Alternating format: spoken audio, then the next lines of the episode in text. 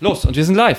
Hallo. Hallo zu dieser Folge 273 des Campuscast. Ich glaube, wir sind schon bei 274, aber ich bin mir nicht ganz sicher. Ich bin irgendwie nach Ostern durcheinander gekommen. ja, vor allem durch unsere Spezialfolge letzte Woche. Hm, mal gucken, genau. wie wir das zählen eigentlich. Haben wir uns noch gar Super nicht so genau überdacht. Ne? Sind wir schon bei Hälftelfolgen? Also so, haben wir halbe Folgen? Ich weiß es nicht. Egal. Komm, wir, ich bin Daniel, das ist Thorsten, hi. Und wir haben heute einen Gast und der heißt Henrik. Hi, herzlich Hallo, willkommen. Henrik. Unser Thema ist heute Erasmus. Erasmus, Auslandssemester, alles, was damit zusammenhängt. Und jetzt erzähl uns doch mal kurz, warum wir dich eingeladen haben könnten. Ähm, weil ich Erasmus gemacht habe. Oh, das qualifiziert dich ja perfekt für diesen Podcast, würde ich sagen. Denkst du, du bist ein Experte auf dem Thema Ah, ich habe nur einen Erasmus gemacht, man kann ja auch zwei, drei, vier, so fast unbegrenzt machen. Ähm, Geht das wirklich? Natürlich. Also okay. du kannst also zwei, einen ähm, ja. Bachelor machen und einen Master. Genau. Ja, genau. Also von wegen unbegrenzt. Ja, nee, nicht, nicht ganz unbegrenzt. Nicht, unbegrenzt nee. nicht. Ja. Aber du kannst auf jeden Fall mehrere machen und vielleicht, wenn du dann später noch an der Uni arbeitest, theoretisch kannst du wahrscheinlich auch nochmal äh, für Mitarbeiter der Uni mitmachen. Mhm. Ähm, also da kann man schon ein bisschen mehr Erfahrung ja. sammeln. Dann kommt es natürlich auch darauf an, wie lange man weg war. Also aber jetzt mal, wir, wir steigen noch tief ja, ja, genug ins ja, Thema ein. Natürlich. Ich muss dich da mal bremsen, denn ich muss unseren Zuschauern noch mal kurz das Konzept erklären. Wir sind ein Laber-Podcast, aber haben Grenzen. Das ist ganz wichtig. Und Laber-Podcast ist wirklich ein offizielles Wort. Das wird in der Wissenschaft so verwandt. Ja, von mir. Das ist unser Genre. äh, ihr könnt zurückskippen zur Folge des Vorlesungs-Podcasts, da wird das erklärt mhm. mit dem Laber-Podcast. Ähm, einer hat den Hut auf und leitet durch das Thema, das ist diesmal Thorsten. Ähm, ich habe gearbeitet komme einfach zu und setze mich ins gemachte Nest. Ähm, wir haben ein Hauptthema, das haben wir euch schon vorgestellt, das ist Erasmus. Und mindestens einer von uns muss betroffen sein. Ja. Thorsten ist, glaube ich, auch betroffen. Er hat ja. diese Krankheit auch. Ähm, und ich war auch schon vor, also ich war nicht unbedingt auf Erasmus, aber ich habe sowas ähnliches gemacht. Mhm. Ähm, wir haben verschiedene Kategorien und wir wollen, dass ihr was von uns lernt, von uns alten Hasen. Und deswegen hört fein zu, denn es ist alles klausurrelevant, was wir sagen. Ja, auf jeden Fall. Also mitschreiben, und nächste Woche gibt es einen Test. Da könnt ihr, da könnt ihr eine gute Note sammeln oder was auch immer. Ähm, aber wie geht's uns allen so? Wie war eure Woche? Was Mir ist so passiert? Gut. Also ich habe, du hast alle die Arbeit gemacht. Ja. Ich habe gearbeitet auf einer anderen Arbeit. Ja. Bin jetzt hierher gekommen und jetzt machen wir einen schönen Podcast und ja. ich kann das machen, was ich liebe. Wir haben schon letzte Woche festgestellt bei der Redaktionssitzung, Daniel ist erwachsen geworden. Er hat jetzt einen Job für echte erwachsene Menschen bei dem man ah. Geld verdient. Oh ja, er kann jetzt, er kann jetzt raussauen einen, ja. Ähm, wollen wir direkt in den Fun Fact der Woche starten? Ich will, unser Gast muss noch sagen, wie es ihm geht. Ja, äh, mir geht's auch gut. Natürlich. Die Woche ist ja noch relativ jung. Ich Hast hoffe, du eine neue Brille? Nee, die ist nicht neu. Die habe ich ähm, kurz vom Erasmus, also seit Anfang Januar. Neues Jahr, neue Brille. Uh. Und gleich schon getestet, auf Herz und Nieren, in der ja, Ferne. Ja, ja, ja. Genau. vor allem cool. direkt ins Thema eingebaut, das finde ich sympathisch. Musst du uns nachher mal mehr von der Brille erzählen, ja. wie es ihr ergangen ist. Es war wirklich so, dass ich äh, gedacht habe, ich brauche die jetzt echt vor Erasmus, weil ich das nicht im Ausland irgendwie mir anschaffen will und die ganzen mhm. Tests machen. Und dann habe ich das irgendwie schnell gemacht. So, ich hatte 21 Jahre keine Brille und habe dann irgendwann gemerkt äh, an Bushaltestellen, dass irgendwie jeder weiß, wann der Bus abfährt, nur ich irgendwie richtig nah ran muss und äh, es immer nur erraten kann. Ja. Ich dachte, okay, ja. den Durchblick im Erasmus, den brauche ich dann doch. Mhm. Okay, schieß los mit dem Fun Fact. Okay, also unser dieswöchiger, diesfolgiger Fun Fact der Woche ähm, bezieht sich auch auf Erasmus. Und zwar habe ich gelesen, dass ähm, ehemalige Erasmus-Studierende häufiger transnationale Beziehungen haben. Das heißt Beziehungen mit äh, Menschen einer anderen Nation. Ähm, und das ist wirklich sind krasse Zahlen teilweise. Und zwar lese ich das kurz mal vor. 33% der ehemaligen Erasmus-Studenten haben einen Partner einer anderen Nationalität verglichen mit 13 Prozent der, derjenigen, die während dem Studium zu Hause bleiben. 27 Prozent, und das finde ich äußerst beeindruckend, ja. äh, 27 Prozent der Erasmus-Studenten treffen ihren Langzeitpartner während des Erasmus-Programms. Also zu dem Zeitpunkt der Befragung waren sie immer noch mit der Person zusammen quasi. Und auf dieser Grundlage schätzt die Kommission für Erasmus, dass seit 1987 wahrscheinlich rund eine Million Kinder zu Erasmus-Paaren geboren wurden. Krass. Und das. Die haben sogar die Kinder der Paare ausgerechnet noch. Die sind noch einen Schritt weiter gegangen. Ja, die haben halt alles befragt ja. und so weiter. Und ich fand das halt wirklich extrem krass, weil. Wie ist es mit ihrer Befruchtung? Okay, ja, okay ein Kind. Nee, aber man, die haben halt gefragt, ob man noch mit dem Partner zusammen ist, den man da kennengelernt Ja. hat. Und anscheinend war das bei 27 Prozent der Befragten der Fall. Und das ist ja schon eine krasse Zahl, weil ein Drittel der Leute, die da weggegangen sind, haben dann äh, ihren zukünftigen Partner da kennengelernt. Und da habe ich direkt überlegt, Ja. ob ich da eine gute Chance verpasst habe oder so. Äh, Wie ist das mit euch, Boys? Ähm, bei, Bei mir mir, nix. bei mir nicht, aber also, es wundert mich schon, dass es so krasse Unterschiede Mhm. gibt. Also ich glaube, klar, Leute, die den Erasmus machen, sind auch offener Mhm. ähm, und sprechen halt auch für einen gewissen so Menschentyp. ja. Aber krass, Aber die, das, es so das hält, Besondere ist ja sogar, dass sie die dann direkt da kennenlernt. Das ist Mhm. ja nochmal, Ja. ja. also wie viele Leute lernt man auf so einem Erasmus-Jahr kennen? Hört ihr Ja. den Hubschrauber? Wir haben gerade das Fenster offen. Ja. Hier ist gerade Hubschrauber-Einsatz in Mainz. ja, das ist schon der zweite, der vorbeifliegt. Der Ähm, Medikopter, ey. Ja. ja. Throwback Thursday. Wir hoffen, ihr hört das nicht. Wenn nicht, müssen wir gleich das Fenster zumachen. Das ist Ja. zwar arschheiß, aber. Also ich finde, ich find, wir können es offen lassen. Also die haben da Ähm, schon Verständnis für. Ja, das ist krass. jetzt coolen 27 Hörer. Prozent von diesen 33, also 6 Prozent lernen, die dann noch irgendwo anders dann irgendwelche internationalen Mhm. Partner kennen. Aber 27 im Erasmus-Jahr. Ja. Oder eben, das ist ja meistens nur ein halbes Jahr. Ja, ja, also man lernt auf jeden Fall viele Ja. Leute kennen. das stimmt. Aber es ist halt immer die Partner Frage, wie lange Le- sich auch fürs der Leben, Kontakt ja. noch hält. Ja. Weil das war bei mir eher die Sache, dass äh, ich habe mega viele Leute kennengelernt, aber mit wie vielen Leuten habe ich heute noch Kontakt? Das ist eine Handvoll. Also und dann muss da schon noch irgendwie die Person dabei sein, mit der man sich zukünftig irgendwie sieht. Ähm, das das finde ich schon beeindruckend.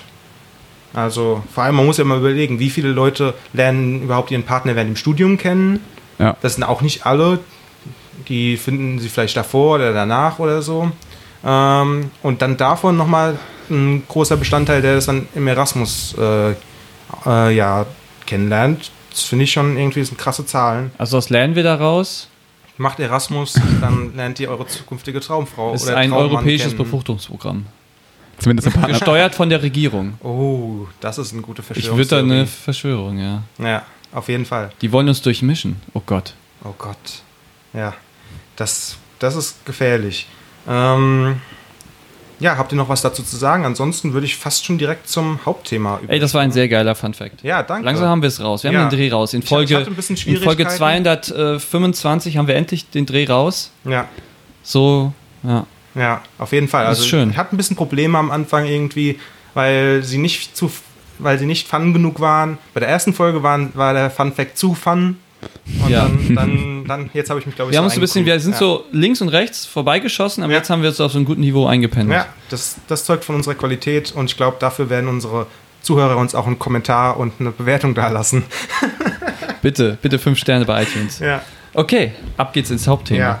Ja. Ähm, also für die Ausnahme der Fälle und weil wir letzte Woche ein bisschen die Erklärung zum Thema überhaupt verpasst haben, wollte ich nur mal kurz sagen, was Erasmus eigentlich ist, für die Leute, die noch gar keine Ahnung haben. Auch Das wenn es die meisten wahrscheinlich Idee. wissen. Ähm, Erasmus ist das weltweit äh, größte Förderprogramm für Aufent Auslandsaufenthalte an Universitäten. Ähm, an dem Programm nehmen alle 28 Mitgliedstaaten der EU teil, sowie fünf weitere europäische Länder. Das sind Norwegen, Island, Liechtenstein, Schweiz und Türkei. Wobei irgendwie seit 2014 oder so bei der Schweiz irgendwie ein Problem herrscht, weil die irgendwie ein Abkommen nicht unterzeichnet haben oder so. Ein Problem. Ich mache gerade Anführungszeichen. Ja. Ein Also sie Problem. wollen nicht so viele Ausländer, sagen wir es ganz offen. ähm, und man bekommt da halt finanzielle Förderung für seinen Aufenthalt im Ausland. Die, monatliche Förderung liegt zwischen 262 und 368 Euro pro Monat und ist vom Gastland abhängig. Das Geld muss man im Gegensatz zu BAföG nicht zurückzahlen. Ähm, und man hat während äh, dem Erasmus-Jahr auch noch weiter einen BAföG-Anspruch. Das heißt, man mit den beiden zusammen kann man sich das schon quasi vom Staat finanzieren, was einer der Vorteile von Erasmus ist, im Gegensatz zu selbst organisierten Auslandssemestern, wo man sich selbst um die Ver, äh, Ver, äh, Finanzierung kümmern muss. Okay, Äh, okay, es darf keine Stille herrschen. Ja, äh, das waren schon mal so die Fa- Fakten, die ich rausgehauen habe. Und jetzt würde ich dir vielleicht mal das Wort geben. Erzähl doch mal ein bisschen von deinem, einfach nur so eine kurze Umschreibung von deinem Erasmus-Auslandssemester. Wo warst du? Was hast du gemacht? Welche Genau. Fächer? Solche Sachen. So, so die Basics. Die Basics, ja, klar, gerne. Ähm, mich hat es nach Lettland verschlagen für vier Monate. Da ging es los Ende Januar und dann Juli, Juni. Ende Juni war ich wieder zurück. Das waren dann äh, in Summe vier Monate. Ähm, ich studiere Publizistik im Hauptfach und bin auch über mein Hauptfach nach Lettland. Und ähm, ja, ich würde es nochmal machen. Ähm, es war richtig einfach, also einfach den Platz zu bekommen, aber auch von der Organisation her irgendwie Mhm. unkompliziert. So, das habe ich als Vorteil empfunden, schon vorher, jetzt auch im Nachgang. Und die Zeit selbst dort war, also muss ich darauf einlassen, es ist komplett anders. Ähm, man sollte nicht die Erwartung haben, viel zu studieren. so, aber klar, man lernt Leute aus ganz Europa kennen und ähm, ist vielleicht wirklich die größte Partnerbörse offline. Also ist eigentlich ganz cool. Was, was war die Unterrichtssprache? Die Unterrichtssprache war Englisch. Ja, Okay. das kam mir entgegen, weil mein Lettisch war äh, vorher bei Null. Bisschen, bisschen eingerostet. Kannst du jetzt wirklich? Ähm, ist jetzt halt nahe über Null. Okay. Aber ja, ich hatte dort ähm, Sprachkurse zweimal die Woche und ich habe mich redlich bemüht. So. ich hab, Äh, Wirf uns irgendeinen Fetzen hin. Irgendwas, mit dem wir arbeiten können. äh, sprachlich äh, könnte ich mich jetzt schon noch vorstellen. SS mu Henriks, SS mu Noavacias, SS mu Students. Also man sagt halt seinen also männliche Vornamen immer mit S am Ende. Es wurde halt aus meinem Vornamen halt Henriks. Alle weiblichen sind mit A, also gibt halt keinen, Mhm. keine Emily oder so. Das wird alles dann mit A. Und ja, ansonsten ist es halt echt anders. Also man kann es nicht so, okay, es ist wie Englisch oder okay, es ist irgendwie, es gibt zwar eine Verwandtschaft mit dem Litauischen, aber auch das konnte ich nicht. genau. Ja. Ich habe mich letztens noch drüber unterhalten, das war eigentlich purer Zufall, äh, weil ich habe mich letztens mit einem Erasmus-Studenten, der im Moment hier ist, unterhalten. Ähm, der, der kommt, glaube ich, aus Kasachstan. Ich hoffe, ich. Warte mal, ist das noch Erasmus? Also es, Kasachstan klingt sehr weit weg. Nee, also es ist raus, nicht ja. wirklich Erasmus, es äh, ist äh, ein internationaler Master, äh, Ah, okay. Wo er in verschiedenen europäischen Ländern sein, seine Master gemacht hat, unter anderem hier. Aber lassen wir mal Austauschstudenten, lassen wir natürlich auch für dieses Also Thema hab- gelten. ja. Erasmus ist äh, Nur war vielleicht der falsche Begriff dafür.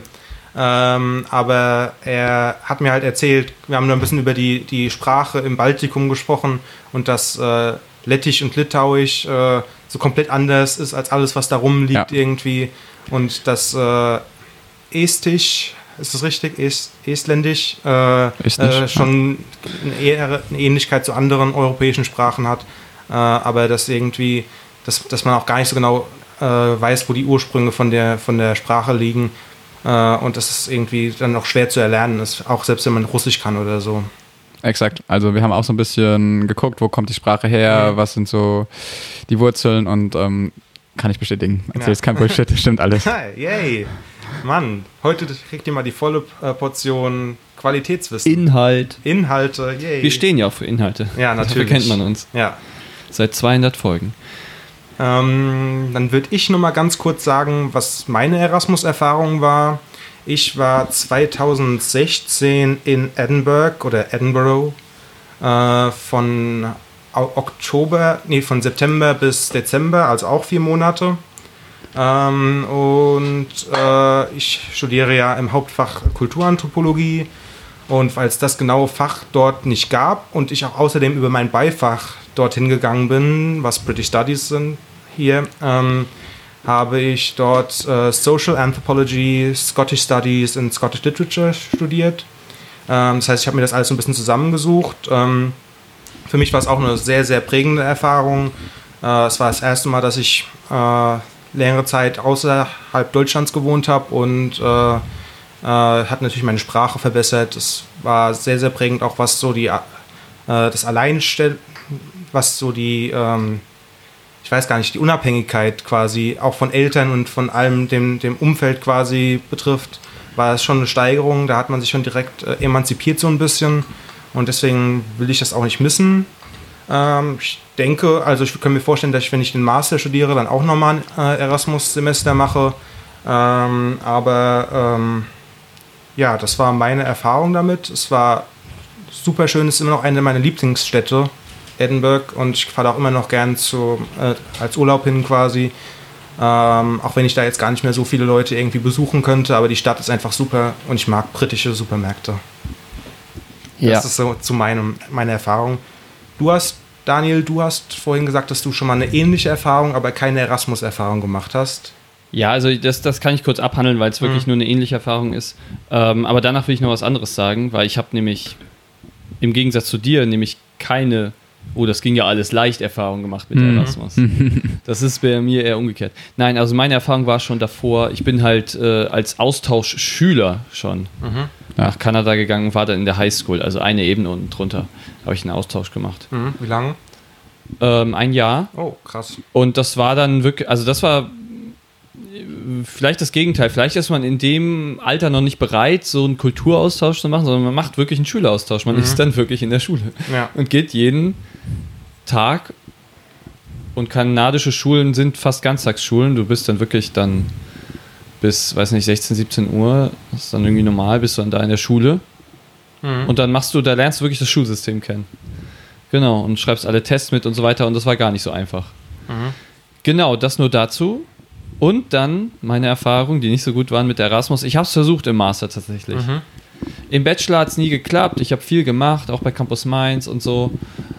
Ähm, keine Zeit gehabt, auch nicht dran gedacht, weil ich war ja erst im Ausland davor. Mhm. Klar. Ähm, Und im Master wollte ich aber, weil ich mag studieren, ich wollte es ein bisschen hinauszögern. und ich dachte, Erasmus ist auch ein gutes Instrument, um das Mhm. Studium ein bisschen weiter rauszuzögern, um nochmal und coole Sachen zu Und erleben, man die hat man eine sonst gute. Ausrede dafür, wenn man irgendwann später mal gefragt wird, warum man äh, für das Studium länger gebraucht hat.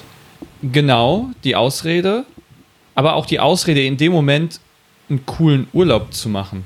Mhm. Oder also jetzt nicht cooler Urlaub, aber nochmal ein cooles Land zu sehen Mhm. und da richtig nochmal einzutauchen. Also ein bisschen taucht man ja auch als Erasmus-Student da ein. Ähm, ja, und dann habe ich mich, äh, habe ich geguckt, bei mir, bei Humangeografie, da gab es leider nur halt für einen bestimmten Teil der Geografie Plätze. Das ist ja bei Erasmus immer, immer gebunden an die Mhm. Partnerschaften deines Instituts. Ja. Ja. Und die Partnerschaften waren echt nicht geil. Heißt, Inhaltlich, sprachlich, Ja, ich kann okay. nur Englisch. Mhm. Sprachlich fiel dann auch dann Spanien raus oder sowas. hm. Inhaltlich, ich konnte nur physische Geografie da machen, ich wollte aber Humangeografie, das, was ich auch im Master mache, Mhm. wollte ich auch gerne machen, gab es nicht. Dann habe ich versucht, was habe ich dann versucht? Amerikanische Unis, hm, stellte sich heraus, 20.000 Dollar Schulgeld, hm, auch nicht so Ja. gut. Äh, dann, was gab es als nächstes? Partnerunis. Habe ich äh, eine Partneruni organisiert. Die, also das gibt ja verschiedene Ebenen. Die Uni Mainz arbeitet mit, wie heißt das? Die Uni in Birmingham? Nee, was war das? Nee, das war irgendeine Uni im Norden von England an der Grenze. Warte mal, was war das denn? Mit irgendeiner Uni arbeiten die zusammen. Zum Beispiel eine Partneruni von der Uni Mainz ist ja auch Valencia Mhm. zum Ja. Beispiel, aber ich weiß jetzt nicht, es gibt irgendwo noch eine in England da. Ähm, auf jeden Fall die, englischsprachig, fällt natürlich viele Länder raus, deswegen diese Partneruni, Valencia ging dann bei mir auch nicht. Jo, was war da das Problem? Ach so, die bieten das nicht für Master an, nur für Bachelor. Mhm. Dann anders geguckt noch, gibt es auch irgendwelche andere Möglichkeiten? Nein, alle anderen Unis, die in Frage kommen, die haben andere Semesterzeiten. Deutschland, muss man wissen, Mhm. als eines der wenigen Länder, vielleicht sogar das einzige, das weiß Das ich stimmt. nicht, Ja. hat ein Sommer- und ein Wintersemester. Andere Länder, Amerika, so als großes Austauschland, aber auch viele Länder in Europa haben ein Frühling- und ein Herbstsemester. Das heißt, die überschneiden sich krass. Mhm, das stimmt. Also man gleiche hat echt habe ich Probleme. auch gemacht. Äh, also in Schottland, ich glaube in fast allen Ländern der Welt ist es so, dass äh, das Jahr, also nicht das Semester, sondern das Jahr geht quasi von September bis April, Mai so um die Ecke. Und wenn man dann ein Auslandssemester machen will, dann war es bei mir zum Beispiel, dass ich die erste Hälfte des Jahres ge- genommen habe, was dann von September bis Dezember war. Aber das deutsche Semester ging halt noch bis Februar, März, April quasi. Und das heißt, ich konnte dann, ich bin dann zwar äh, Ende Dezember, Anfang Januar wiedergekommen, aber ich konnte halt erst in Deutschland weiter studieren im April. Kann ich komplett bestätigen. Ja. Also ich habe auch äh, eine Klausur vorziehen müssen, einfach weil ähm, ich schon während des äh, Semesters, das ging ja bei uns bis Mitte Februar fast, und ich bin am 29. sollte ich da sein, Einführungswoche, und musste ich dann auch vorziehen. Ja. Das ging auch problemlos. Wie gesagt, meine Erfahrungen sind auch problemlos, was Orga angeht. Aber ja, ganz anderer Tonus. Ich bin jetzt auch hier und da lief hier noch Semester und keiner hatte irgendwie Zeit. Alle Freunde waren, oh, Stress, Klausuren und ich äh, so, nee, hab schon Ja. alles hinter mir. Und ich habe dann die Zeit, äh, die ersten vier Monate von 2017 halt noch genutzt, also nicht alle vier Monate, aber einen Monat für mein Pflichtpraktikum. Das heißt, das hat dann auch noch ganz gut gepasst. Mhm. Und dann hatte ich halt noch so zwei, drei Monate Leerlauf, wo ich aber auch viel zu tun hatte, weil ich dann halt zwischenzeitlich zwischen, also nach meinem Auslandssemester und vor meinem Einzug in meine neue Wohnung hier in Mainz, äh, habe ich nochmal kurz bei meinen Eltern gewohnt und dann habe ich da noch eine Wohnung gesucht und so weiter. Das heißt, zeitlich hat das eigentlich alles ganz gut gepasst bei mir. Hat halt so ein paar Wochen Leerlauf quasi zwischendurch, aber die hat man ja in Semesterferien auch. Von daher fand ich das jetzt nicht so schlimm, weil. Schön für euch. Schön, dass es bei euch so toll hat. Finde ich super. Ich wollte es nochmal schmieren. Ja. Ich hab dich lieb. Aber das, da sind wir. Nächstes Thema bitte. Ja, nee, gleiches Thema, würde ich No. direkt sagen. Äh, du kannst dich ja ausklinken, Daniel. Ähm, wir haben ja jetzt gerade schon ein bisschen über den Bewerbungsprozess gesprochen und das war eigentlich schon direkt mein nächstes geplantes Thema.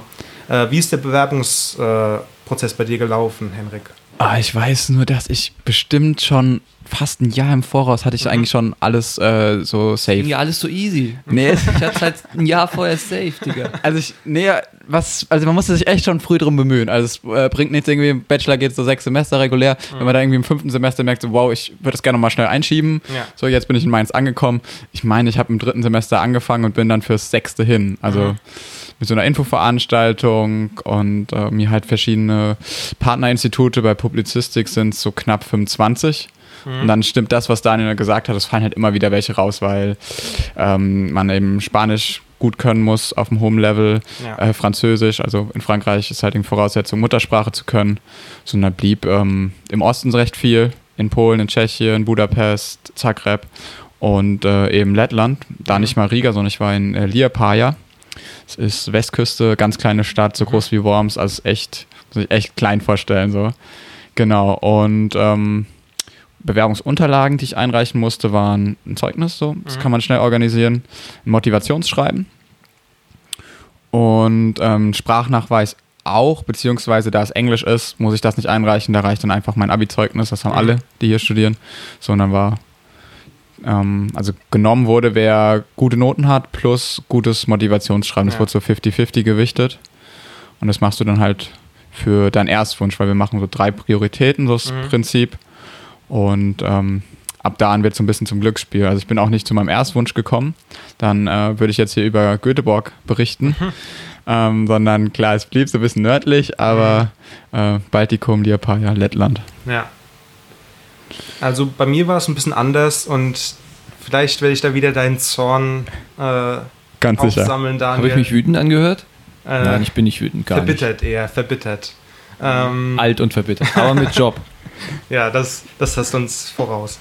Äh, also mir zumindest, ich weiß nicht, wie Ja. es bei dir ist. Ähm, jedenfalls, bei mir war es ein bisschen anders und es war eigentlich eine merkwürdige Gesch- Geschichte, weil ich ähm, 2016 war ich bei so Infoveranstaltungen und habe hab mich auch so informiert und so weiter. Wo könnte ich denn über Kulturanthropologie hingehen?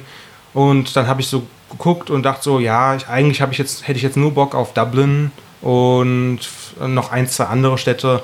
Ähm, und Dublin war halt früh klar, da habe ich keine Chance, weil das der beliebteste Ort einfach ist. Da, da wollten alle hin, alle, die bessere Noten waren, hatten, die, die in der Fachschaft waren, die sich quasi engagiert haben und dann noch bessere Chancen hatten. Da habe ich also direkt eingesehen, dass ich da keine Chance hatte. Ähm, und dachte dann, okay,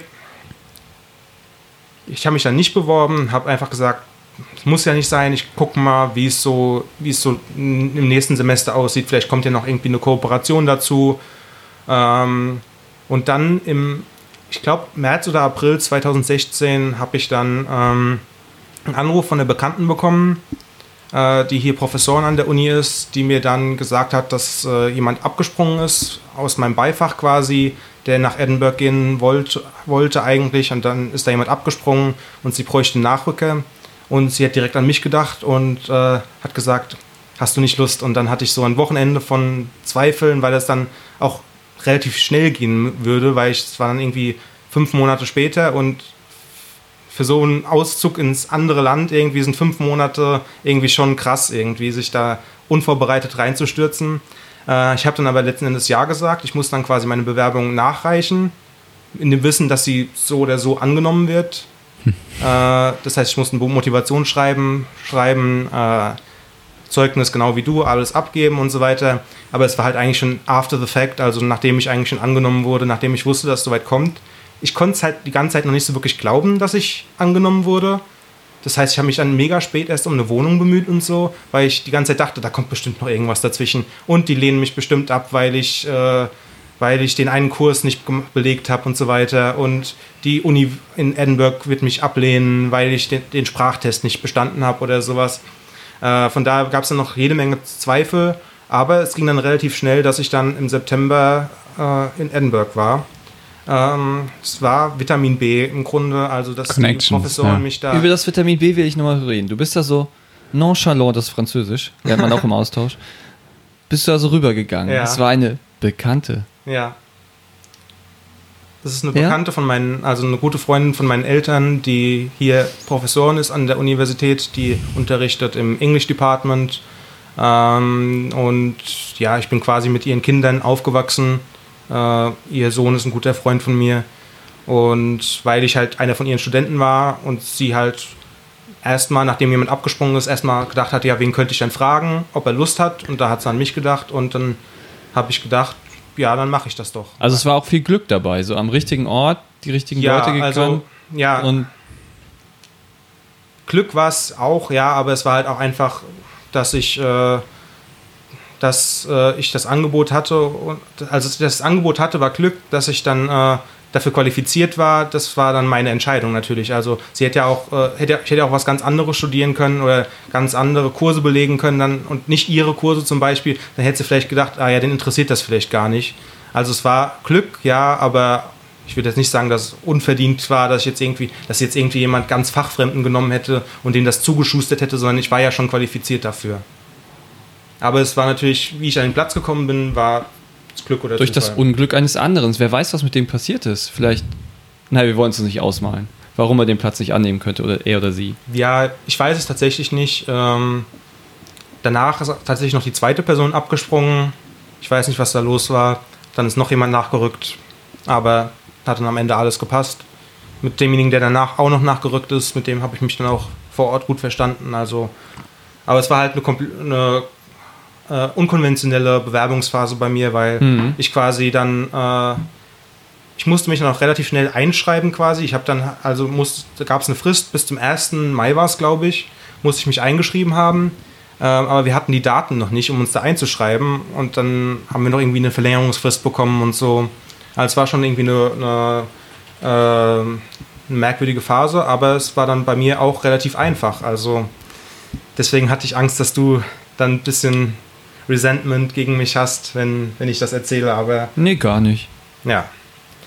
Ähm, Anführungszeichen. ja, gar nicht. gar nicht. er hat Anführungszeichen gemacht, nur mal für die Zuhörer. Ähm, wie ist das mit der Finanzierung bei dir? Wie hat das bei dir funktioniert? Wie viel Geld hast du bekommen? Weißt du das noch? Ähm, ja, also es war gestaffelt in so drei Länderkategorien. Lettland liegt da in der Mitte, äh, sind dann 10 am Tag, 300 im Monat. Ähm, genau, und da habe ich nicht alles auf einmal überwiesen bekommen. Immer so ein bisschen peu à peu, zum Start irgendwie 300, während 300. Also es war irgendwie so ein bisschen gestaffelt. Ähm, genau, Ja. aber ja, also man sollte schon irgendwie ein bisschen so auf der hohen Kante haben, bevor man Du reingeht. hast mehr Geld als diese 300 ausgegeben da. pro Monat. Ja, ja, ja. ja. Du Also- musstest die, also was musstest du vor Ort alles bezahlen? Deine Wohnung? Äh, Wohnung, die ist nicht drin. Das äh, ist in Lettland ziemlich günstig. Da waren 150 weg. Äh, blieben also noch 150 übrig, die Hälfte. Und Ah, äh, okay. ja, da hätte man nicht wirklich viel machen können. So mit 5 Euro am Tag geht auch in Lettland nicht viel. Also gerade wenn du irgendwie mehr machen willst als irgendwie Essen nur. ist dann, Essen musst du dir bezahlen ja, genau. Es und ist teurer als, als hier. Also nicht teurer. Also ich würde sagen, das, was du so heimisch bekommst, so Kartoffeln, äh, Steckrüben, äh, Kohl, das kannst du, das kannst du gut und günstig essen. Ja, also das kannst du echt. Kartoffeln und Steckrüben. Aber Kost, ist halt so die Frage, ob du das, Ja, ja, ja, das ja. Äh, vier Monate durchziehen willst. Wenn ja, dann hast du echt gute Chancen, auch mit dem Geld hinzukommen. Ich glaube, das können ganz wenige europäische Länder äh, sagen, dass sie eben sagen, geht Ja. fast null auf null. Und ich habe dann eben immer, gerade für Ausflüge, für Reisen, Mhm. ich hatte zwei Wochen frei, bin rumgereist im Baltikum, äh, Hinflug, Rückflug, Ja. das geht alles halt. ja, es läppert sich dann, gell? Also Ja. man braucht auf jeden Fall mehr als. Du hast ja dann drei Monate, wa- vier? Vier. Vier. Also hast du ja insgesamt dann, lass mich zusammenrechnen, sechs, äh, 800. Nee, stimmt gar nicht. 300, 9, 1200 hast du insgesamt Ja, bekommen. ja. Und du hast ja wahrscheinlich mehr. Ja, deutlich mehr ausgegeben. Ja, genau. Ja. Ich äh, wollte zwar noch einen Nebenjob so antreten und zwar einfach Deutschlehrer, ähm, Mhm. weil Deutsch dort eine recht gefragte Sprache ist. Ähm, es war auch mega schwer, aber es ist halt immer noch größte Wirtschaftsnation in Europa und ähm, Englisch, also früher war immer Russl Russisch die Sprache Nummer eins, Fremdsprache Nummer eins, klar. Ähm, ein Land, das so lange eben nicht unabhängig war. Und dann ist Englisch jetzt halt so, weil viele Serien, also das Ja. ist, äh, fängt ja schon in den Niederlanden an, dass eben, wenn es Bücher sind, wenn es Serien sind, das gibt es irgendwie nicht in der ähm, Landessprache und dann ist man irgendwie früh angehalten, Mhm. da irgendwie eine Fremdsprache zu können, Ja. die mehr Leute sprechen. Letten gibt es insgesamt so viele Menschen, wie es äh, Einwohner in Brandenburg gibt. Da Mhm. sind wir bei knapp drei Millionen. Mhm. Ähm, genau, und das äh, führt dazu, dass viele eben Deutsch nehmen. Und äh, Ja. ich habe es versucht, ähm, wollte dann, vielleicht ist das ein unverschämter Preis gewesen, ich wollte dann irgendwie für 90 Minuten, glaube ich, 10 Euro haben, so als Preis. Und ich wusste, das in Deutschland ist echt, echt niedrig, so Mhm. kann man viel mehr verlangen, ähm, gerade als Muttersprachler. Ja. Und ich weiß noch, wie ich den Aushang aufgehängt habe im äh, Supermarkt. Da kam ein älterer Herr und der hat nur den Kopf geschüttelt. Zehn, zehn wirklich zehn? Soll das eine 10 sein? So für 90 Minuten? Ja. Es war wohl deutlich zu viel und ich hatte Ja. keinen einzigen Anruf, keine einzige Mail auf meinen äh, Versuch, Letten Deutsch beizubringen. Okay. Ja. ist wahrscheinlich so, wie wenn du hier 50 Euro verlangst, als irgendwie. Ja, das Gehaltsniveau ist halt deutlich niedriger. Mhm. Genau. Ja. Hättest du es auch für weniger gemacht? Nee. Klingt, klingt jetzt ein bisschen unter der Gürtellinie, aber. ja. Ich habe ich hab auch Letten gefragt, so was kann man denn verlangen, so was ist okay. Und sie meinten, okay, mach's halt für das Geld, so. Äh, aber sei dir halt darüber im Klaren, dass das für die echt schmerzhaft viel ist. Und für mich war klar, okay, und also wenn ich jetzt noch drunter gehe, Ja. dann rentiert sich's gar nicht. Dann kann ich auch in Deutschland irgendwie mal einen Monat arbeiten und ähm, Mhm. Geld zusammenkratzen. Ja. Dann ähm, lasse ich Ausland eben Ausland sein und Ja. genieße das dann mehr. Ja. Mhm. So viel Ja. zu den Finanzen. Ja. Also. Das macht, das macht Sinn, aber ich glaube auch, die Erasmus-Programme sind ja auch dazu da ausgerichtet, dass man gar nicht so viel studiert, sondern gerade dieses so Land und Leute kennenlernen, Kultur. Ja, also Ja. man wird nicht verpflichtet, die Kurse zu machen, die man dort vor Ort äh, belegt. Aber man muss quasi. schon ein bisschen machen, oder? Also so ein Grundstock. Aber man, ich weiß nicht genau, wie das kontrolliert wird, ähm, weil ich alle Credits gemacht habe, für die ich mich eingetragen Ja. habe quasi. Du hast Ähm. eine, wenn ich kurz einhaken darf, du hast eine äh, Mindest-ECTS-Zahl 15, Mhm. egal wo du bist. Ja gut, und das ist relativ niedrig. Ja. Und äh, alles, was du darüber hinaus machst, ob das Ja. irgendwie Sportkurs ist oder so, genau. Mhm. Es kommt halt nur drauf an, also ich habe mich dann schon versucht, äh, alle Credit Points zu machen, für die ich mich da eingetragen habe, weil das halt auch, äh, erstens waren es eigentlich ganz interessante Kurse und ich wollte jetzt nicht irgendwie verfallen lassen Mhm. und zweitens äh, hätte ich man das hat ja nur eine Chance, die zu machen. zweitens hätte ich halt die Kurse dann hier nochmal machen müssen äh, und ich wollte es mir ja anrechnen lassen, was ich dort gemacht habe. Da habe ich dann, also das kann ich immer vorgreifen von den Erfahrungen, die ich so gemacht habe, da habe ich fast ein bisschen zu viel Arbeit reingesteckt, um dann die paar äh, Credit Points zusammenzukriegen irgendwie, um dann äh, äh, und habe dann hätte dann lieber jetzt rückblickend ein bisschen mehr in Reisen und so weiter äh, gesteckt. Äh, hätte ich lieber die Kurse hier nochmal gemacht, weil am Ende muss ich dann trotzdem ein Semester hinten dranhängen, deswegen. Ähm, und von daher hat sich dann nicht so ausgezahlt, jetzt so da auf die Tube zu drücken und versuchen, alle Credit Points und alle mit guten Noten und so weiter einzusammeln. Auch wenn ich da dann teilweise echt gute Noten bekommen habe, weil, der, weil die Dozenten das einfach auch großzügig Hm. umgerechnet haben in, von, von den Ansprüchen her. Äh, aber rückblickend hätte ich es halt ein bisschen anders gemacht. Äh, ich wollte noch kurz was zur Finanzierung bei mir sagen. Also England ist da schon am Ober oder äh, Großbritannien ist da am oberen Spektrum. Also die, da habe ich die vollen 368 Euro im Monat bekommen. Ähm, ich wurde aber von der Universität in ein mega teures äh, Wohnheim gesteckt. Äh, so, die haben halt das so vor mich gestellt und haben gesagt, okay, nimm das oder nimm gar nichts äh, und fahr hierher und such vor Ort irgendwas. Und darauf hatte ich echt überhaupt keinen Bock. Also ähm, habe ich das dann am Ende angenommen. Da war dann äh, Verpflegung mit inbegriffen. Ähm, aber es war halt deutlich teurer als äh, die 368 Euro im Monat. Ähm, und da mussten mich meine Eltern schon noch unterstützen. Äh, ich hatte zwar auch was angespart vorher und so weiter, aber ähm, äh, da habe ich trotzdem, war ich trotzdem noch ein bisschen auf die Unterstützung von meinen Eltern angewiesen. Äh, das Geld kam bei mir auch teilweise erst nach dem Erasmus-Semester an. Ja, stimmt. Ähm, was man bedenken muss, dass man halt schon, also man muss schon ein bisschen was gespart haben, weil ansonsten kommt das Konto schnell ins Minus und dann bekommst du erst zwei Monate später irgendwie das Geld wieder überwiesen. War das vorher klar, dass es nachher kommt, oder war es einfach nur die Beamten Ja. sind zu langsam, das zu überweisen? So? Ja, also ich glaube, die Leute vom Erasmus-Büro haben es mir nicht persönlich gesagt, aber andere Leute, mit denen ich mich unterhalten habe, haben so gesagt, Erfahrungswerte. ja, so, du musst damit rechnen, dass es später ankommt. Die, die warten dann noch erstmal ab, ob man alle Formulare ausgefüllt Exakt, ja, hat ja, und so ja. weiter. Und um dich dann, wenn du es nicht machst, irgendwie dann äh, das zurückzuhalten. Es war dann bei mir auch teilweise so, dass ich dann noch Sachen ans internationale Büro geschickt habe und die das dann einfach, dass es dann einfach im, äh, äh, im E-Mail-Postfach bei denen untergegangen ist und ich deswegen das Geld dann noch später bekommen habe, als es eigentlich schon eingeplant war. Also ich glaube, ich habe dann, als Dezember bin ich zurückgekommen, ich glaube im März habe ich das letzte Geld bekommen. Äh, das ist normalerweise nicht so spät, aber bei mir war es dann halt nochmal extra spät. Und das muss man halt bedenken, ansonsten kommt man da schnell ins Minus. Ja. Ansonsten, ja, die Finanzierung, das, also es war schon ohne die Erasmus-Fonds hätte ich mir das nicht leisten können. Von daher ist das schon gut, aber man braucht eigentlich mehr, um in, in, Vere- Vereinigten Königreich irgendwie unterzukommen, sich zu verpflegen und so weiter. Ist alles teurer als, als hier. Bier ist teurer. Also, wenn man, wenn man, wenn man, Schweinerei. wenn man Bier mag, dann äh, muss man das bedenken. Muss man nach Lettland kommen. Ja, da ist wahrscheinlich Das äh, ähnlich wie in Deutschland. Ich glaube, Deutschland ist echt schwer zu schlagen. ja. Das Bier. Aber ist auch da, Ja. ist, da liegt der große Bedarf. Und jetzt habe ich, gibt es seit kurzem noch äh, eine Steuer in, ich weiß nicht, ob es nur in Schottland oder in ganz UK ist, äh, dass alkoholische Getränke nochmal extra versteuert werden. Das heißt, es wird da jetzt alles noch teurer, Alkohol. Mhm. Also da muss man sich dann auch in Zukunft drauf einstellen. Mal ganz abgesehen vom Brexit, dass Erasmus wahrscheinlich über 2020 nicht mehr möglich ist. Äh, Genau, dazu haben wir auch einen Artikel bald. auf Campus Mainz bald. Ja, zu wenn diesem die Thema. Lektorin ihn lektoriert hat, ich drücke die Daumen. Das Wer weiß, mal gucken, wer, wer zuerst raus ist. Ja. Dieser Podcast oder der Ja. Artikel. zurzeit wirklich schwer zu sagen. Mal gucken, wir werden ihn vielleicht verlinken. Auf jeden Fall Social Media werden wir ihn raushauen. Mhm, auf auf Campus. Mainz.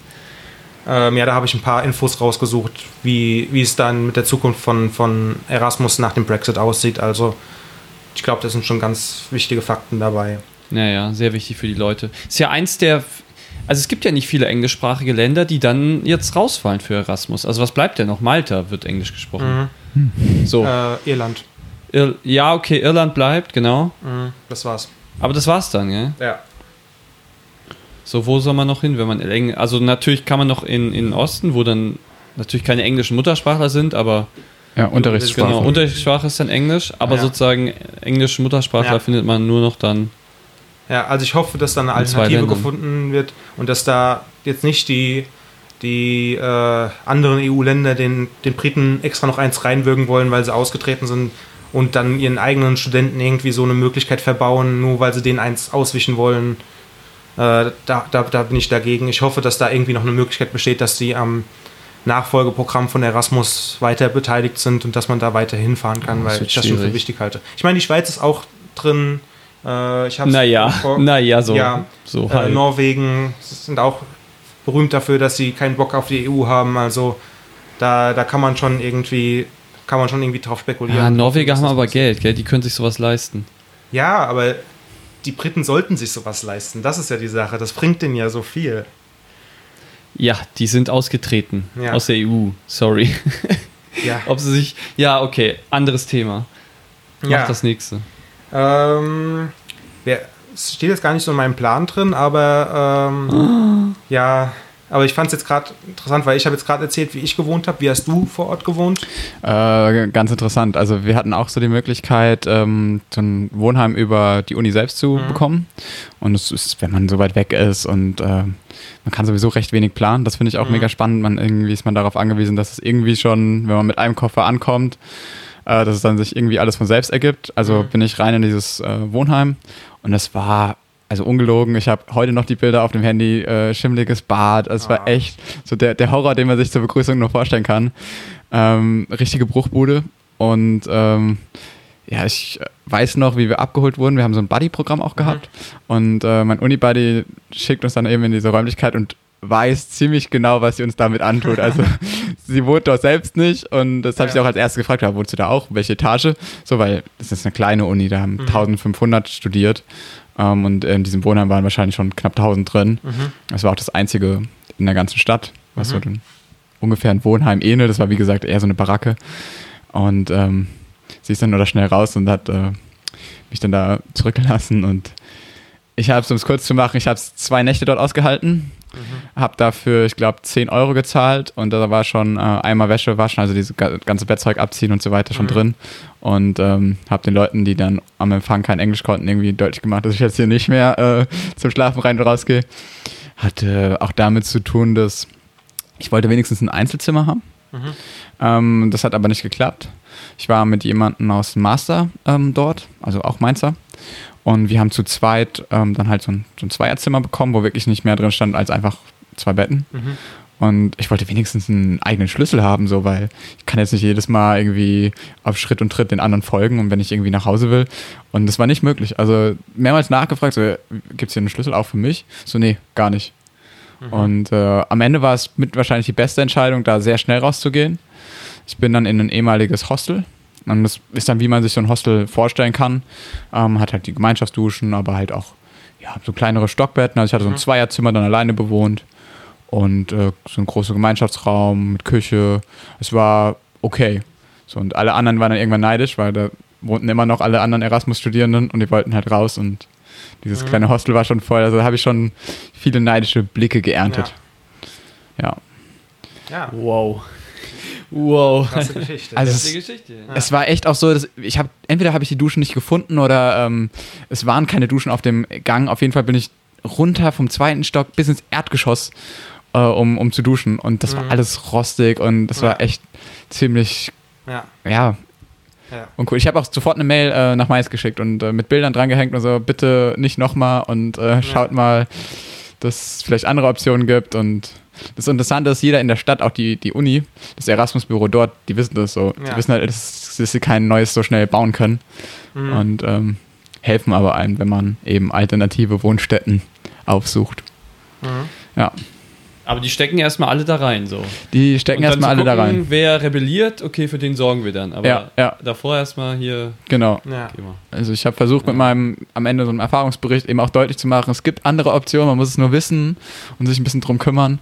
Es lohnt sich, weil die böse Überraschung habe ich erlebt. Ja. Gleich zur Ankunft. Ähm, dann kommen wir doch mal zum nächsten Thema, damit wir die Zeit nicht verlieren.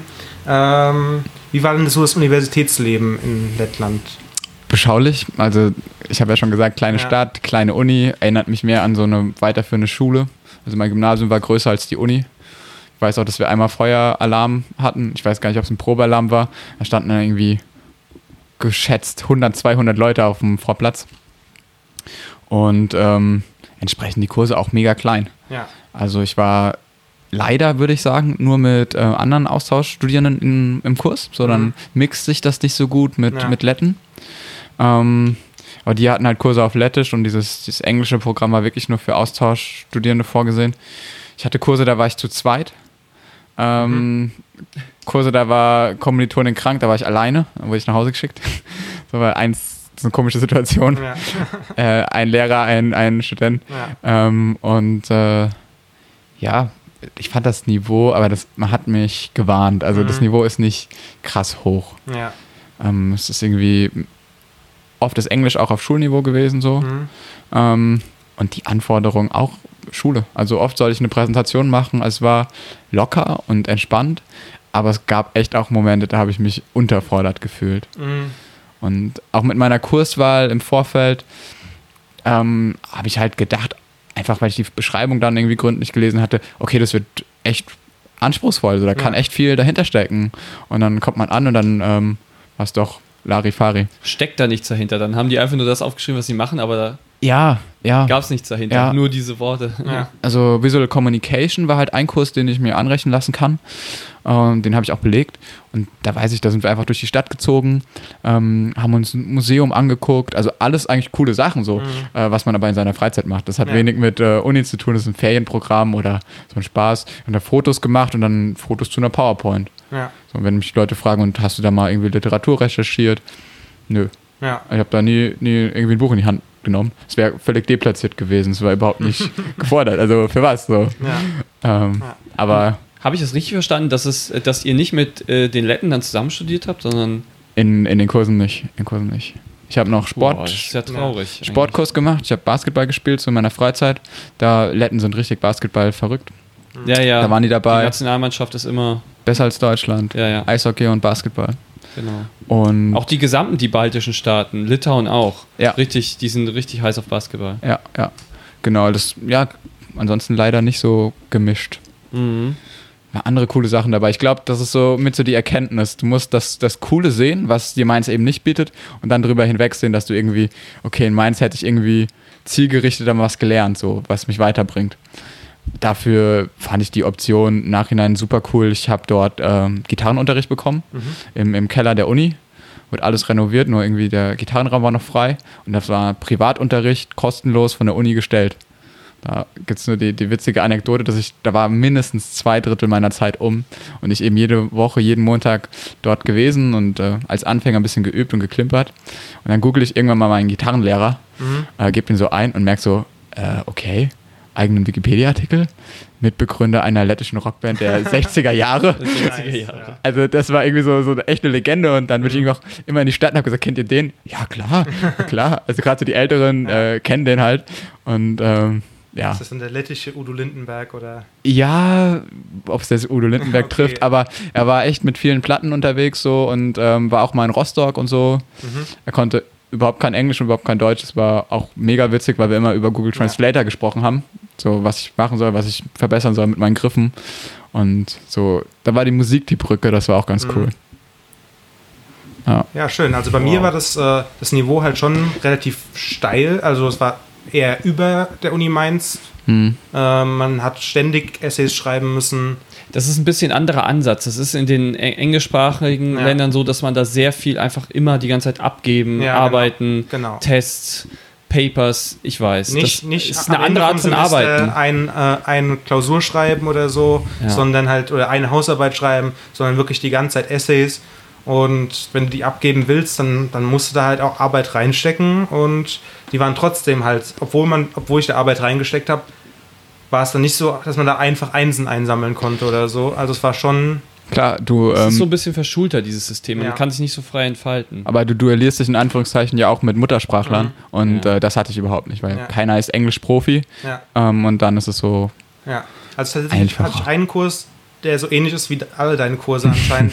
äh, das war ein Kurs, da haben sie von Scottish Literature, haben sie alle Erasmus-Studenten in einzelne Kurse gesteckt und da waren noch, waren wir zu fünft mit einer Dozentin quasi. In ihrem kleinen Büro haben wir da gesessen und so weiter. Ähm, das, war, das war der beste Kurs im ganzen Erasmus-Semester bei mir, äh, auch weil man da persönlich irgendwie so viel Aufmerksamkeit bekommen hat äh, und weil halt auch verstanden wurde, dass man halt die schottische Literatur nicht so von, von der Pike auf gelernt hat. Ja, ja, ja. Ähm, das war da schon richtig gut und äh, die anderen Kurse waren halt schon größer und da hatte ich dann auch viel Kontakt zu Schotten und so weiter.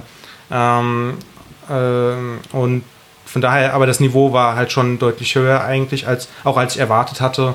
Und da konnte man sich halt nicht so einen faulen Lenz machen irgendwie. Da, da musste ich schon Arbeit reinstecken, wenn ich die, die Credit Points mitbringen wollte, die ich mir vorher vorgenommen hatte. Ähm, und ich hatte vorher noch überlegt, ob ich noch extra Kurse nehmen soll, mehr als sie mir vorschlagen, weil, äh, weil ich versuchen wollte, das Semester, was ich hier gehabt hätte, eins zu eins zu ersetzen. Ja, aber das ja. war einfach nicht möglich, weil die dort so, viel, so wenig Credit Points für so viel Arbeit einplanen, dass man das einfach nicht hinkriegt. Also äh, ich konnte dann auch, habe halt nur so zwei Drittel der Credit Points dort gesammelt, die ich hier in Deutschland zur gleichen Zeit gesammelt hätte. Das ist so ein bisschen auch ein Problem, gell? weil diese Credits Points, die wurden ja im Bologna-Prozess eingeführt, dass man sowas vergleichen kann. Ja. Also eine, Aber es ist einfach eine europäische vergleichbar. Und dann so ein Credit steht ja für zwei Semesterwochenstunden. Nee, irgendwie, das kann man umrechnen dann. Ja. Also diese Credits stehen eigentlich für Arbeitszeit, die man für diesen Ja. Kurs im Seminar, aber auch mit Nachbereitung und Prüfung aufwenden muss. Also das kann man dann so umrechnen in diese Semesterwochenstunden und, Und- eigentlich sollte es vergleichbar sein, Ja, aber und in anscheinend Deutschland, äh, also hier in Mainz, habe ich nie so viel gearbeitet, wie das da Ja. vor- vorgegeben hat. Und da habe ich halt schon, war es schon eher dran an, an den Vorgaben, Ja, wie ja. viel Credit Points, wie viel Arbeit bedürfen. Also das war, das war schon auch anstrengend. Ähm, ich habe dann trotzdem halt die Zeit auch genossen, hat viel, äh, viel zu erkunden und so weiter. Ist ein schönes Land gewesen, oder ist immer noch ein schönes Land. äh, aber äh, natürlich, äh, wenn ich da nicht so viel Zeit reingesteckt hätte, hätte ich da noch mehr von gesehen. Ähm, noch so als abschließende Frage vielleicht. Äh, wollen wir jetzt deine Frage machen, Daniel? Oder? Nee, nee, nee. Nee, okay. Äh, was vermisst du denn noch heute an deinem Gastland, würde ich jetzt Ähm, als Abschlussfrage stellen. Sehr speziell und viele werden den Kopf schütteln, aber es ist Birkenwasser. Birkenwasser. Birkenwasser ähm, war früher da, die Zeit, wo es gezapft wurde, frisch von der Birke. Und das, ähm, ich habe gesehen, im Tetrapack gibt es das jetzt teilweise auch im Rewe, so Krass. jetzt bei uns. Ähm, aber das ist einfach überhaupt nicht vergleichbar. Ich weiß auch Jetzt nicht. Bock, das mal zu probieren. Ja, äh, gerne, aber es ist echt holen. schwer ranzukommen, weil es eben nur in dieser Jahreszeit gezapft werden kann, direkt vom Stamm. Und dann hat es so einen sehr eigenen Geschmack, so ein bisschen He Erklär das mal. Also das ist. Hefeartig, würde ich sagen, so ein bisschen. Ähm, oft macht man aber dann eine Zitrone rein, weil es vielen Leuten ein bisschen zu heftig ist. Ich finde, es ist so ein Erfrischungsgetränk, aber schwer zu vergleichen. Es ist Also ist es dann so flüssig wie Wasser? Also ich stelle mir ja vor, dass aus dem Baum Harz rauskommt. Das ist sehr klebrig und sehr Genau, es ist- Aber es ist so nicht, gell? Es Nee, es ist wahrscheinlich entweder ist mit Wasser gestreckt oder der Baum hat einfach so viel Wasser, dass dort auch viel Wasser rauskommt. Es hat dann schon eigentlich fast die Konsistenz von Wasser. Mhm. Hast du es mal direkt vom Baum getrunken? Nee, das nicht. Aber man kriegt es auf eigentlich jedem Markt dann frisch abgefüllt. Mhm. Und es ist so, ich will nicht sagen Zaubertrank, aber es ist echt ziemlich gesund. Es gibt da auch Wikipedia-Artikel drüber. Ahorn und Birke, das sind so die Bäume. Und Ah, Ahornsirup, den mag ich auch. Ist das Birke so ähnlich dann? mh, nee, also Nicht süß. ich, wenn ich glaube ich Ahorn trinken würde, hätte ich nicht gedacht, dass es wirklich Ahorn, Ahornsirup, die Kombination, die Brücke hätte ich nicht geschlagen. Aber es ist echt ein cooles Getränk so. Und Mm, okay, ich habe äh, viel Geld da investiert. Es, es war erschwinglich so, hat irgendwie eine Flasche, ein Liter, 1,50 gekostet. Ja. Und ähm, ja, super gesund, das ist Ja. super lecker. Mhm. Ähm, bei mir ist es tatsächlich ganz klischeemäßig und da werden auch viele drüber lachen. Es ist einfach Haggis. Ja. Haggis, ich, ich liebe Ihr Haggis. immer mit euren Essenssachen. ich liebe, ja, er, er hat halt gerade so ein bisschen das Thema vorgegeben. Haben wir übrigens Ich- auch eine Veranstaltung bei Campus Mainz. Die Burns Night. Sagt ihr ja bestimmt Dieses Jahr auch hat sie was. nicht statt, stattgefunden. ja, die hat nicht stattgefunden, aber sie wird bald wieder stattfinden, Sehr hoffentlich. gut, dann, dann komme ich auch wieder. Ähm, aber Haggis ist richtig, richtig gut. Ich, das, also wer, wer nur ansatzweise Leberwurst mag, äh, der, der, der wird das lieben. Äh, vor allem mit Niebs und Tatus, der standardmäßigen Beilage. Und als ich letztes Jahr im Urlaub nochmal da war, habe ich mir auch nochmal äh, äh, äh, noch mal was zum Einfrieren mitgenommen und ist auch immer noch in meinem Gefrierschrank und es mir für einen speziellen Moment auf. Das hätte ich mit meinem Birkensaft auch machen müssen, Ja. in der Tat, ja. ja. Ja, Daniel, Erinnerung. willst du noch irgendwie, vielleicht über Kanada noch irgendwas sagen, was du Ahornsirup. Ahornsirup. Ahornsirup. Ich wollte es sagen. Wir lagen unter den Bäumen und haben Ahornsirup getrunken. Su- super. Nee, ja. über was kann ich über Kanada sagen? Nee, ist egal, das hat nichts mit Erasmus Ja. zu tun. Ähm, aber ich würde jetzt überleiten zu den Entweder-Oder-Fragen. Ja, genau. Und ich habe schon eine erste coole Entweder-Oder-Frage. Knüpft direkt an. Also, liebe Leute, ihr könnt auch mitmachen. Ihr könnt auch, auch Social Media und in die Kommentare schreiben, für was ihr euch entscheidet. Haggis oder Birkenwasser? Haggis. Ja, Team Birkensaft. Äh, Ja, das heißt ich, aber ich muss jetzt entscheiden. Ja, ich habe ja, ja. keins davon. Ich habe vegetarischen Haggis mal gegessen. Ich würde den Haggis nehmen. Oh je. Weil Birkenwasser, ich Falsche bin gegen. Birken allergisch. Tut mir leid. Ich glaube, ich wäre dann auch gegen das Wasser allergisch. Ahorn? Kannst auf Ahorn umsteigen. Ja, Ahornsirup esse ich gerne. Äh, Aber Mache ich mir gerne in Joghurt, ja. Ja. Weil äh, das ist halt dann nicht dieser raffinierte Zucker, sondern es ist eine gute Süßungsart, die natürlich ist. Und Okay, ich, ich äh, leiste noch ein bisschen Überzeugungsarbeit und dann kriege ich dich nee, ich bin wirklich, ich habe, ich, ich krieg, Ja. äh, Heuschnupfen habe ich. Also ich bin wirklich allergisch gegen Birken und deswegen Ja, denke ich, bin ich auch gegen das Wasser allergisch. machen wir Ahornsaft draus. Ja, dann geht das. Ahornsaft zusammen mit Haggis. Ich glaube, das ist ein Festmahl. Ja. International sogar. Okay, Äh, schieß los mit den weiteren Fragen. Okay, ähm, die, jetzt geht's weiter. Ein bisschen, als erstes Mal noch ein bisschen ernstere Entweder-Oder-Frage. Ähm, Erasmus, würdest du das eher, oder würdet ihr das eher so lang wie möglich machen oder so effektiv wie möglich? So lang wie möglich. Effektiv. Warum? Sagt der, der nur gechillt hat. Ja, schon, aber Aber- effektiv gechillt. Also, Achso. ich weiß nicht. Also, bei mir gab es halt auch einen Punkt, so nach vier Monaten, wo ich gesagt habe, ich freue mich auf zu Hause. Definitiv. Ähm, ich wüsste jetzt auch nicht genau, was ich noch machen kann, so. Ich habe so alt, alles erkundet, die Stadt, wie gesagt, überschaubar. Und ähm, dann muss ich es nicht so künstlich hinauszögern. Mhm. Ja, ja, aber du bist. Hm. Ja, stimmt, das ist eine kleine Stadt, gell? Ja. Ja. Also effektiv, Das macht effekt, nochmal einen Unterschied. ja, effektiv sollte jetzt nicht irgendwie heißen, dass irgendwie alles vollgestopft sein muss mit Ja. Programm morgens bis abends, weil es irgendwie schnell durchgespult werden muss. Aber klar, so geplant so ein bisschen, strukturiert und dann, ähm, Mhm. aber auch nicht irgendwie, okay, ich bleib jetzt noch hier und wenn eigentlich alles gelaufen ist soweit. Ja. Ja. Okay, dann äh, kommen wir zur nächsten Frage. Eher mit Erasmus-Leuten oder mit Einheimischen anfreunden? Mit äh, Einheimischen, die haben irgendwie gefehlt, so. Mhm. Ja, definitiv. Ja, ist bei mir ähnlich. Ähm, ich, aber man kann, also ich kann grundsätzlich auch empfehlen, sich mit Erasmus-Leuten anzufreunden. Das Auf sind grundsätzlich immer nette Leute irgendwie. Mal, wenn man irgendwie so ein besten, ja. Grund, Grundinteresse gemeinsam hat, irgendwie das Interesse, andere Kulturen kennenzulernen. Aber mir haben auch, also ich hätte lieber noch mehr Freunde äh, mit äh, Freundschaft mit Einheimischen geknüpft. Was bei mir halt auch daran lag, dass bei mir im Wohnheim dann hauptsächlich Erasmus-Leute waren. Vor allem auf meinem Flur waren nur Erasmus-Leute. Äh, von daher, jetzt beim nächsten Mal würde ich eher versuchen, mich irgendwo in eine WG einzumieten und dann Einheimische kennenzulernen. Aber grundsätzlich kann man auch empfehlen, äh, Erasmus-Leute irgendwie kennenzulernen. Das sind immer nette Leute.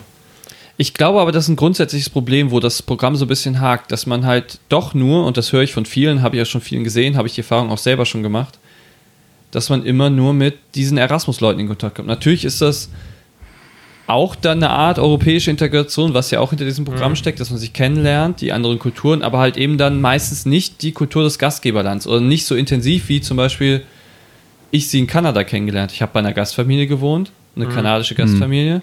Ich bin mit kanadischen Kindern, da waren natürlich auch Austauschschüler und natürlich hat man sich mit denen auch connected, wir haben Sachen zusammen gemacht, aber allein dieses in einer Familie leben, das macht schon so viel aus. Ja. Und äh, auch mit anderen, bei dir war das ja sogar noch mal krasser, dass es extra Kurse waren Ja, und so weiter. Das ist ja wie schon so eine Parallelgesellschaft. das stimmt. stimmt. Parallelgesellschaft, da sind ja einige da voll dagegen.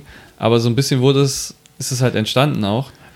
Diese Parallelgesellschaft der Erasmus-Studenten an einer Uni. Ja, es, es liegt ein Stück weit aus der Hand, weil, also wie viele Freunde haben wir so, die gerade Erasmus machen? Also auch in Mainz gibt es ja einige. Und trotzdem ist man irgendwie, hängt mit den Leuten aus dem Studiengang zusammen. Und diese Freundschaft aus Zeit, was Erasmus dann ja wirklich auch sein kann und richtig cool sein kann. Ich selbst habe gerade keine Erasmus-Freunde. Und es sind aus aller Welt äh, Leute gerade hier. Ja, bei mir sind es dann eher so Leute, die bei meinen Freunden in WGs wohnen, die dann halt teilweise Erasmus-Leute sind, Ja. zur Zwischenmiete oder so. Äh, die lerne ich dann teilweise kennen. Man kann sich natürlich auch in Mainz äh, so als Buddy anbieten. Ja. Dann wird man wahrscheinlich auch mehr Leute kennenlernen, die so Erasmus hier sind. Ähm, aber so natürlich trifft man so in den Kursen, so von sich aus trifft man in den Kursen eher selten die Erasmus. Irgendwie kommt mir der Verdacht, dass hier auch eine Parallelgesellschaft von Erasmus-Studierenden haben die hier auch eigene Kurse? Weil ehrlich Also, gesagt habe ich die jetzt auch noch nie wahrgenommen einfach, dass, in irgendeinem dass, also mein Seminar Fach und oder. wahrscheinlich dein Fach auch äh, sind halt kleine Fächer. Ich glaube, dass da einfach wenig Leute zum Studieren herkommen. Das Ding ist in unserem Fach, wir hatten sogar, wir hatten theoretisch so ein, nicht unbedingt Erasmus, aber es war ein internationales Austauschprogramm für Lehrende. Das heißt, wir Ah. hatten ein Semester nur amerikanische Profs. Drei Stück, die haben uns ein Semester lang verschiedene Seminare gelehrt. Ja, das war richtig krass. Das war dann andersrum. Nicht die Studierenden wurden ausgetauscht, sondern einfach die Dozenten sind ausgetauscht. Ja, Ja. gibt ja keine Altersgrenze, also Austausch äh, in allen Altersgruppen. Der Ja, das auch fand ich auch super. Universitätsmitarbeiter Das fand ich auch sehr bereichernd, diese äh, wirklich au- auch nur auf, also auf amerikanisch, auf Englisch geredet, die Aufgaben auf Englisch gemacht, auch die Art zu machen. Wie gesagt, dieses, was im angelsächsischen Raum ganz viel ist, sehr viel, jeden Tag Hausaufgaben auf, die, auf den nächsten Tag oder auf die nächste Woche, ähm, die ganze Zeit diese Tests und so. Das war schon krass, da habe ich das mal kennengelernt, Ja. so wie es da ist. Ja. Genau, aber es war auch super interessant, mal das zu sehen, diesen Kontakt zu haben. Ja. Gut, dann kommen wir zur nächsten äh, Frage. Äh, entweder oder Frage, würdet ihr lieber in ein, äh, ins Ausland gehen äh, und die Sprache sprechen oder die Sprache lernen? Eigentlich schon sprechen, so, weil die Zeit, die ich da war, jetzt vier Monate, ein Semester, wie lange auch immer, ist eigentlich zu kurz, um eine Sprache von Grund auf zu lernen. Vielleicht ausbauen, wenn ich es so ein bisschen kann. Das ist eine ganz coole Kombi. Anwenden können im Austausch mit anderen, aber bei Null starten fand ich echt schwer. Habe auch schon wieder alles vergessen, was ich dort mühsam gelernt habe. Man muss mindestens bei Mittel oder bei Okay. Hm. kurz, Ja. Also man muss schon ein bisschen was können, ja. Ja. Ja, da würde ich euch zustimmen. Und dann kommen wir zur letzten Entweder-Oder-Frage. Lieber Erasmus in Bologna oder Bolognese in Erasmus? Bolognese in Bologna, würde ich sagen. Wenn es eine vegetarische ist. Bolognese in Bologna. Ja. das wäre auch. Schließt sich nicht aus, so ist möglich. Ja. Oder Bolognese bei Erasmus in Bologna. Oder Erasmus in Bolognese. Okay, ja, dann jeden Abend so ein Bolognese-Bad vorbereiten irgendwie. Oh Gott, da gibt es ganz schlimme deutsche Vorabend. Ja, ich, ich denke auch an das Bild, Folgen. wo der Mann auf dem, Ja. auf dem Tisch liegt und die Spaghetti Bolognese auf sich kippt, damit die Frau von ihm runteressen kann. Und Themawechsel. Themawechsel. Ja, nee, wir müssen das Thema nicht mehr wechseln, denn wir sind am Ende angekommen. Ähm, Daniel, machst du die Abmod? Ich mach die Abmod. Hier steht noch Vorlesungspodcast. Der sind wir natürlich nicht, denn wir sind der Campuscast. Der Campuscast bei Campus Mainz. Aber ihr könnt natürlich auch immer gerne beim Vorlesungspodcast äh, vorbeischauen. Den findet ihr genauso wie den Campuscast auf iTunes. Aber der große Bruder des Campuscast ist jetzt auch auf, ähm, wie heißt dieses Ding? Spotify, glaube ich. Spo Sport, Spot? Spot? Spotify. Spotify. Spotify. Da sind wir. Wir arbeiten noch mit dem Campuscast dran, aber auch da könnt ihr den Vorlesungspodcast finden. Hört doch da auch mal rein. Kommentare wie immer in die Ko Kommentare. Ihr wisst, die sind irgendwo unter diesem Ding hier. Ähm, gebt, macht, gebt uns äh, fünf Sterne bei iTunes und lasst uns einen Kommentar da, weil das hilft uns dann, dass wir hochrücken. Und vor allem, ähm, dass und wir wissen, was wir werden. verbessern können noch. Das wäre ja auch nicht schlecht. Ihr könnt uns Verbesserungswünsche reinschreiben, gerne auch das. Ähm, empfehlt uns mindestens, mindestens einem Familienmitglied oder Freund, Oder eurem Erasmus-Buddy. der Oder- dadurch vielleicht Deutsch lernen kann. Natürlich. Wir sprechen perfektes Deutsch. Wir sind perfekt, um Deutsch zu lernen. Das stimmt. Ja. Die Twitter-Handles, an die ihr schreiben könnt, sind @campusmainz auf Facebook, auf Twitter, auf Insta, auf Snap. Mich persönlich könnt ihr erreichen unter bocher Daniel auf Instagram und äh, Twitter. Wollt Mich- ihr eure noch pluggen? Ja, also mich könnt ihr auf Twitter erreichen unter der Televisionary, DA und dann Televisionary wie der Visionär und Television. Ihr versteht das schon. Ihr findet mich Du sagst auch. es jedes Mal. Ich, Ja. ich habe es bis heute nicht verstanden, wie ich dich erreichen kann. Aber Ja. ich arbeite dran. Ja. So nach 500 Folgen, glaube ich, haben wir das. Ich glaube, ich D-A-T-E-L-E-V-E. Nee, V-I-S-I-O-N-A-R-Y. Perfekt. Äh, aber da könnt ihr mir folgen, aber ist auch nicht so wichtig. Willst du noch irgendwie. Henrik, wo kann man dich finden? Ja, wenn, wenn man dann groß rauskommt, dann nutze ich natürlich die Plattform. Bei mir ist es äh, zweimal das gleiche. Bei Insta der unterstrich Rampelmann und das gleiche auch für Twitter. Auf Twitter ist er sehr aktiv. Da müsst ihr ihm auf jeden Fall folgen. Da kommen sehr viele geile Sachen. Äh, manchmal. ich arbeite an mir. Okay, Fragen, Anregungen, Kritik schreibt ihr, könnt ihr auch an news.campus-9 schicken. Wir melden uns ab. Diesmal haben wir keine, leider keine Ahnung, was nächstes Mal kommt. Aber das ist ja auch spannend. Aber Da- wir ist auch für uns selber durch, ja. spannend. Ja. ähm, auf jeden Fall nochmal ein dickes Dankeschön an, die, an dich, dass du da warst, Hendrik. Ja, klar. Ähm, äh, und wir verabschieden uns. Ich bin Thorsten. Und ich bin Daniel und wir Und- sind raus. Ciao. Ciao.